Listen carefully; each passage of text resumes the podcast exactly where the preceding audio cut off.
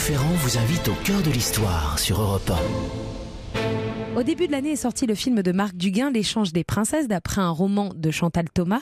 Et Chantal Thomas, justement, est votre invité cet après-midi. Bonjour Franck. Bonjour Anissa, bonjour à tous. Nous allons, grâce au livre et au film, plonger dans l'univers de la Régence. Je vais vous le le raconter à grands traits, hein, cet échange de princesses entre la cour de France et la cour d'Espagne, sur le petit fleuve frontalier de la Bidassoa. Et puis avec l'auteur, nous reviendrons sur l'époque du pacte de famille, sur les mœurs un peu exotiques euh, de cette période. Et pour finir l'émission, nous ferons un petit retour aux origines. Aux origines du baiser. Qu'est-ce que Eh vous voulez ben, que je vous raconte sur les origines du baiser Je veux tout savoir. Bon, ben, il me reste une heure pour y réfléchir.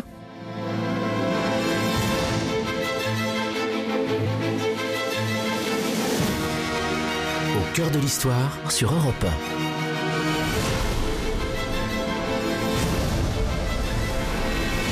Franck Ferrand.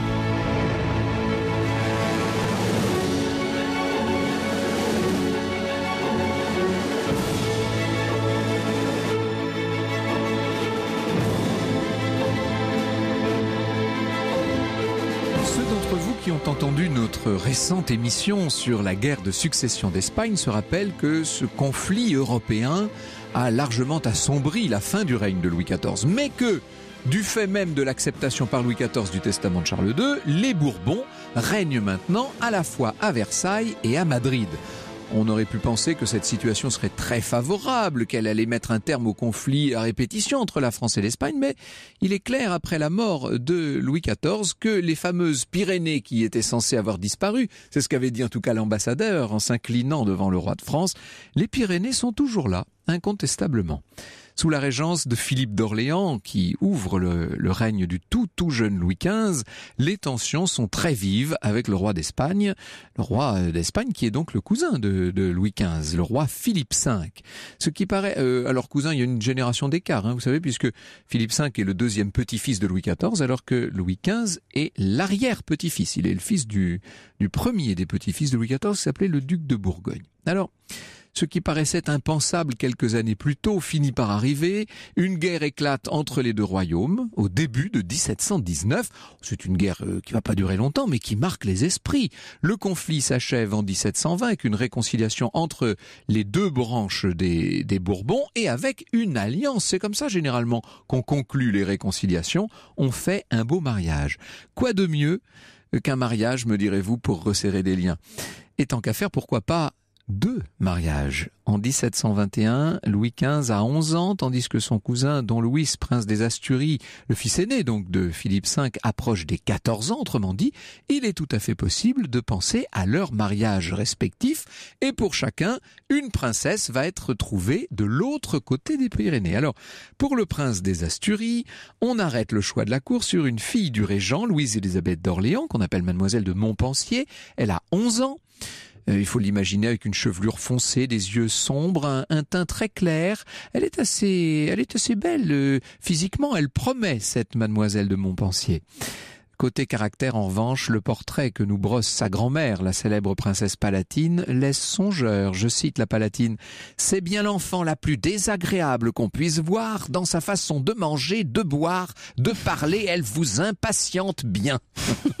Pour ce qui est de la future épouse de Louis XV, la candidate est l'infante Marianne Victoire, fille de Philippe V, qui pour l'instant, elle, n'a que trois ans.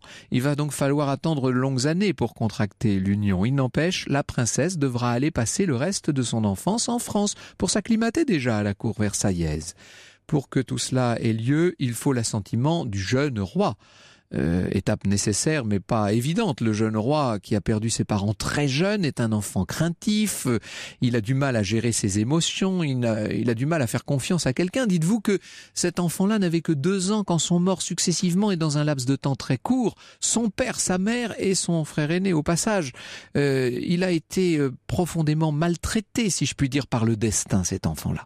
Quand le régent lui annonce le projet de, de mariage, on ne peut pas dire que son adhésion aille de soi. Je cite Jean-Christian Petit-Fils. L'enfant se mit à rougir, de grosses larmes coulèrent le long de son visage, mais il demeura silencieux. D'évidence, il souffrait qu'on lui imposât une décision aussi grave, touchant sa propre destinée, sans le consulter. Faut tout l'entre-gens du précepteur de ce tout jeune roi, monseigneur de Fleury, pour obtenir un accord. Mais ce sera, quoi qu'il en soit, un accord sans enthousiasme. Peu importe, le nouveau rapprochement avec l'Espagne est décidé. Les deux royaumes euh, semblent avoir trouvé euh, leur future reine. Mademoiselle de Montpensier sera reine d'Espagne et la petite infante euh, sera reine de France. Et chacune de son côté, elles se mettent en route vers la frontière franco-espagnole. Vous imaginez leur émotion, mm. bien entendu. Mm. La rencontre, leur brève rencontre, celle qui fait l'affiche du film, doit avoir lieu le 9 janvier 1722 sur l'île des Faisans, sur la d'Assoa, qui avait en d'autres temps vu euh, euh, vu d'autres accords, n'est-ce pas? On avait déjà, euh, vous savez, en 1660, c'est là que Louis XIV avait entreaperçu pour la première fois celle qui allait devenir son épouse à Saint-Jean-de-Luz, Marie-Thérèse d'Autriche. La Bidassoa, c'est le petit fleuve hein, frontalier qui passe juste au sud d'Andaï. Alors cette fois, la situation est différente puisqu'il s'agit d'un véritable échange.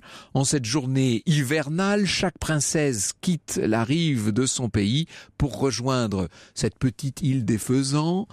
Euh, on a fait, il y a un bâtiment hein, au, centre duquel se trouve une belle pièce où l'on a mis des tentures, etc. Et bientôt, les deux délégations se font face à l'emplacement symbolique de la frontière. Je passe la parole à Chantal Thomas. L'infante s'approche donc affable de mademoiselle de Montpensier, laquelle s'efforce de faire bonne contenance. Elles ont atteint la ligne de partage. Elles s'étreignent, se donnent des marques de tendresse, elles vont traverser la ligne, se retrouver l'une en Espagne, l'autre en France, coupées de leurs origines, séparées de leurs servantes et dames d'accompagnement, coupées de tout ce qui pourrait les rattacher à leurs parents.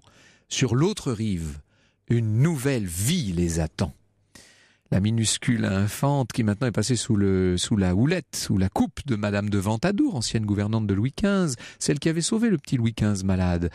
La petite infante prend la direction de Paris et de ville en village. On essaie d'attiser sa, sa curiosité. Il y a les badauds qui sont là, qui tentent d'apercevoir cette petite fille blonde qui un jour sera, devrait devenir leur reine. Enfin, arrivée à Bourg-la-Reine, on n'est plus très loin de Paris, Marianne Victoire va faire la connaissance de son futur mari. Elle n'a pas tout à fait quatre ans, la pauvre chérie, vous imaginez, alors que Louis XV, lui, est déjà presque un adolescent. Il lui offre, vous savez ce qu'il lui offre comme cadeau de bienvenue? Une poupée. Eh oui, une poupée. Il est très embarrassé en, bah sa présence, hein, ça n'échappe pas aux témoins. Et après cette entrevue, euh, dont euh, tout un chacun aura pu constater combien elle pouvait être gênante, l'infante est emmenée au Louvre, au rythme des hurrahs de la foule. C'est là qu'elle va être être élevée pour être préparée à son rôle futur et pendant ce temps, en Espagne, tout va beaucoup plus vite pour Louise Élisabeth.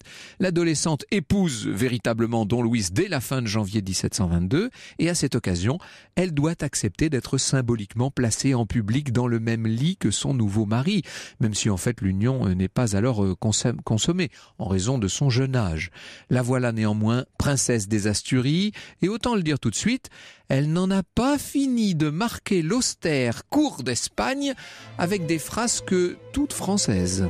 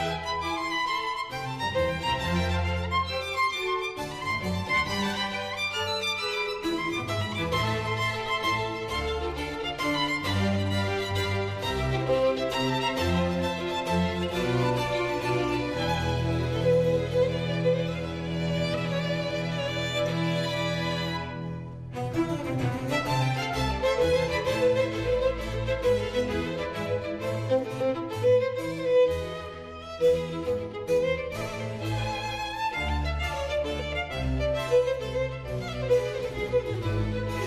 Un extrait du concerto pour violon de Bach sur Europe 1, interprété ici par Renaud Capuçon.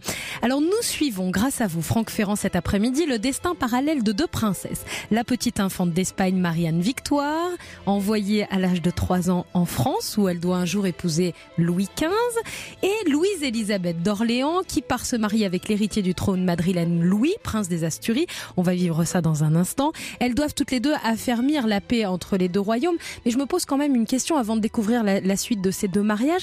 Est-ce que c'est la première fois dans l'histoire qu'il y a un double mariage comme celui-ci? Alors non, il y a même eu un, un, échange de princesses assez comparable entre les mêmes deux monarchies, également sur ce petit fleuve de la Bidassoa, un petit peu plus d'un siècle plus tôt, au cours de la régence de Marie de Médicis, puisqu'à ce moment-là, en 1615 donc, le jeune Louis XIII se marie avec Anne d'Autriche mmh. et le futur roi d'Espagne, Philippe IV, euh, épouse Élisabeth de France. Ces deux mariages royaux, malgré des difficultés, vont être des mariages durables. Quand je dis des, difficultés, c'est le moins qu'on puisse dire. Surtout côté français, mais enfin du côté espagnol, c'était pas non plus formidable. On va voir que pour nos deux princesses du XVIIIe siècle, la situation est nettement, nettement plus complexe. Il faut dire qu'après son mariage, la toute nouvelle princesse des Asturies a un comportement, euh, Ah, comment dire, Alors dites. surprenant. Bon. Alors qu'elle se remet d'une maladie contractée à son arrivée en Espagne, la voilà qui refuse toute go de participer à un bal, un bal de cour, un bal tout à fait important où sa présence est plus que souhaitée. Euh, Ses beaux-parents ont beau insister. Les beaux-parents, ce sont donc, euh, ce sont des, euh, pour ce qui est du roi, c'est un parent direct. hein, c'est Philippe ouais. V, euh, qui donc est lui de la famille de France, et puis euh, Élisabeth Farnèse. Ils font assaut de gentillesse. euh, Ils proposent même de reporter euh, l'événement, mais Louise-Élisabeth s'obstine, et ça n'est que le premier d'une longue série de caprices. En fait, c'est toute l'attitude de la princesse qui laisse à désirer. Saint-Simon se trouve être à l'époque, alors ça c'est d'habitude nous citons très souvent Oui. à ce micro euh, le célèbre duc de Saint-Simon qui est le grand mémorialiste de l'époque, mais il se trouve que là pour une fois il n'est pas seulement commentateur, il est acteur de l'affaire puisque il est ambassadeur extraordinaire de France en Espagne et il écrit, je cite, elle ne voulait plus écouter sur rien les médecins sur sa santé, ni ses dames sur sa conduite, et répondait même à la reine fort sèchement lorsqu'elle essayait de la ramener par les insinuations pourtant les plus douces. La reine même m'en parla et m'ordonna de la voir. Je pris la liberté de lui dire qu'il y avait aussi trop de bonté et de ménagement, que sa majesté gâtait la princesse, qu'il fallait la ployer sans retardement à ses devoirs. Finalement, le bal va avoir lieu, mais il aura lieu sans Louise Élisabeth, qui ne se soucie ni de bienséance ni de questions diplomatiques. Elle a quand même que 12 ans hein, en même Ah temps. oui. Et elle a un caractère bien trempé. Euh, la cour d'Espagne avec son chapelet de règles, de contraintes, fait que c'est la grande étiquette Habsbourg. Là, ça ne plaisante pas. C'est certain que ça n'a pas grand-chose à voir avec les habitudes qu'avait eu l'enfant euh, dans la régence de, de Philippe. hein. Euh, plus les jours passent, plus les bruits courent sur euh, cette nouvelle princesse des Asturies. On commente son ton désagréable, ses négligences, sa mauvaise tenue à table, voire son impudeur. Il arrive même qu'elle laisse voir ses jambes. mon Dieu. mais vous imaginez ça Certains évoquent aussi une proximité plus qu'ambiguë avec des dames de son entourage. Elle a tendance à avoir la caresse un peu, un peu lourde de notre petite princesse. Saint-Simon, encore lui, raconte une audience sidérante auprès de la princesse au moment où il prend congé avant de rentrer en France. Il faut imaginer Saint-Simon, hein, il est là, euh, il Mm. est arrivé avec tous ses plus beaux atours. Il s'adresse plusieurs fois à la, à la princesse qui ne répond pas. Elle ne dit pas un mot. Et ça n'est qu'un début. Je passe la parole au, petit duc. Elle me regarda et me lâcha un rot à faire retentir la chambre. Ma surprise fut telle que je demeurai confondu. Un second partit aussi bruyant que le premier.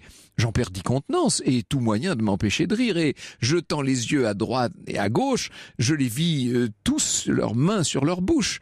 Enfin, un troisième, plus fort encore que les deux premiers, mit tous les assistants en désarroi, et moi en fuite avec tout ce qui m'accompagnait, avec des éclats de rire d'autant plus grands qu'ils forcèrent les barrières que chacun avait tâché d'y mettre. Toute la gravité espagnole fut déconcertée, tout fut dérangé, sans que la princesse perdît son sérieux. Ah, vous Eh, imaginez, ça fait. quel rebelle. Eh, oh là là. Alors, euh, ça fait pas très bon genre Non, quand même, tout sûr. ça, disons-le. Euh, Louise Elisabeth est appelée à un rôle éminent. Elle doit devenir reine d'Espagne et plus vite qu'on ne le pense. En effet, au début de 1724, le roi, le roi Philippe V annonce son abdication. C'est que c'est un roi qui a toujours été très compliqué, il est vite épuisé, il est neurasthénique, Philippe, et, désormais il veut se consacrer à son salut. Donc c'est son fils aîné qui devient le roi Louis Ier et Louise, et Louise est reine d'Espagne maintenant. Alors euh, une princesse qui ro- une reine pardon qui, Qui rote, rote, vous imaginez pas alors, revenons euh, de l'autre côté de la frontière, là-bas, à, à- à Paris, à l'infante Marianne Victoire, que nous avons laissée donc euh, dans son Louvre. Elle a six ans maintenant, et contrairement à Louise-Élisabeth, elle séduit son entourage, elle, par son très bon petit caractère. Euh, euh, il semble qu'elle se soit bien adaptée à la France, même si Louis XV, qui est devenu un magnifique adolescent de 14 ans euh, et qui était pris euh, de chasse, n'est vraiment pas passionné par cet enfant qu'on lui a désigné comme future épouse. hein.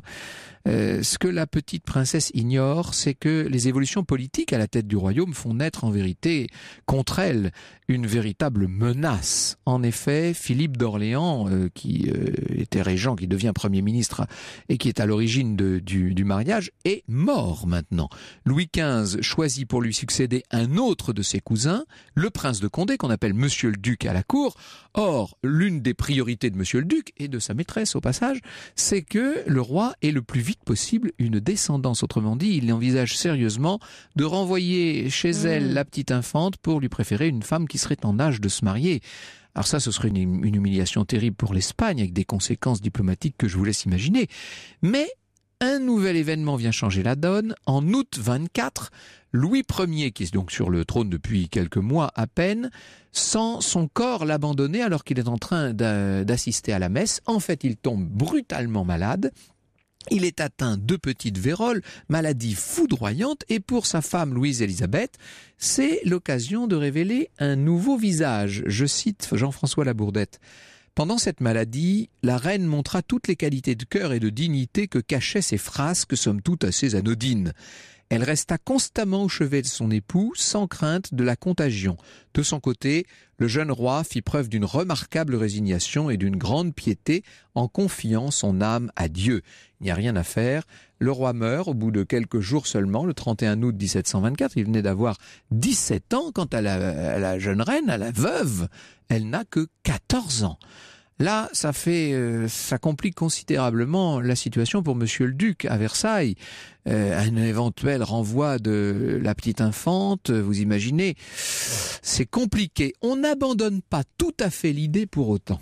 Franck Ferrand vous invite au cœur de l'histoire sur Europe Alors nous sommes au cœur de l'histoire de l'échange des princesses. Une princesse espagnole devient française, une princesse française devient espagnole.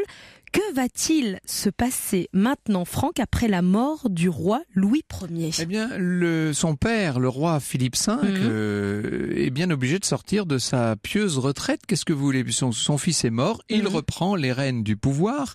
Et dans les mois qui suivent, l'une des affaires qui le préoccupe sans doute le plus, c'est cette rumeur qui se fait insistante d'un prochain renvoi de sa fille à la cour de France, Euh, de la cour de France, devrais-je dire, hein, de renvoi à la cour d'Espagne. Euh, il semble que l'idée de marier Louis XV à une princesse nettement plus âgée soit parvenue aux oreilles du roi Philippe V.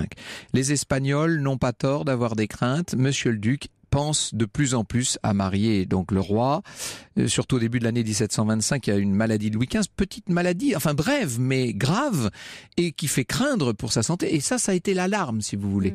Euh, le duc de, le- Monsieur le duc et sa maîtresse ont eu tellement peur que le roi ne meurt que là ils se disent qu'il faut vraiment agir et agir vite. Et donc euh, pas question de laisser le roi mourir sans héritier direct. Problème, la candidate doit remplir toutes sortes de critères. Faut avoir le bon âge, faut être catholique ou susceptible en tout cas de se convertir au catholicisme, être d'une très grande famille, réputée féconde, ne pas être française si possible.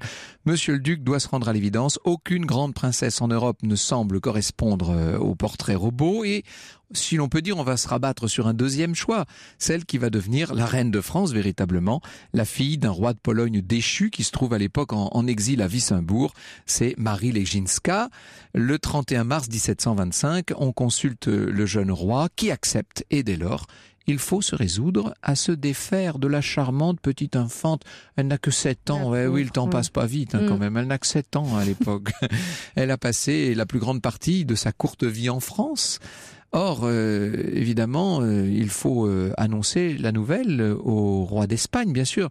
Ni lui ni sa femme ne vivent très bien la chose. Hein. Philippe V s'énerve, il s'insurge, il crie à la traîtrise. Il regrette sans doute que son royaume ne soit pas en état d'entrer dans une nouvelle guerre contre la France. L'affaire est sans doute d'autant plus ressentie comme une insulte que l'infante d'Espagne se voit préférée mais alors, j'allais dire n'importe qui, c'est pas très gentil pour la, future bonne reine Marie, mais enfin, une princesse polonaise et encore de médiocre naissance. Il y a à ce moment-là, soufflant sur l'Espagne, un véritable vent anti-français des représentations euh, de Louis XV, hein, des statues, des, des, portraits, etc., sont bousculés, incendiés. Il est décidé que Louise-Élisabeth, qui a tant fait qu'encaner la cour d'Espagne, sera renvoyée fissa en France, tout comme sa sœur, à qui on voulait faire épouser un prince espagnol. Louis-Élisabeth a beau avoir été reine, euh, son royaume d'adoption lui ferme ses portes. Ainsi, L'échange des princesses de l'échange de 1722 s'achève à peine trois ans plus tard par un double échec. Les relations entre la France et l'Espagne sont au plus bas et les deux jeunes filles, qui d'une certaine manière sont l'une et l'autre euh, à peine sorties de l'enfance, vont devoir repasser la frontière, mais alors cette fois dans l'autre sens. Je laisse la conclusion à Jean-Christian Petit-Fils. Le 5 avril 1725, Marianne Victoire quitta Versailles avec ses robes, ses poupées et une profusion de jolis cadeaux. On n'avait pas osé lui reprendre les bijoux donnés par le roi. On lui fit croire qu'elle allait rendre visite à ses parents en voyage à la frontière espagnole. Beaucoup de personnes versèrent des larmes en voyant s'éloigner son carrosse. Elle était si charmante dans sa grâce ingénue, avec ses adorables naïvetés et ses dépits enfantins. Louis XV s'était rendu à Marly afin de s'épargner un hypocrite au revoir. La pauvresse, la pauvrette, pardon, apprendra son malheur en traversant la Bidassoa.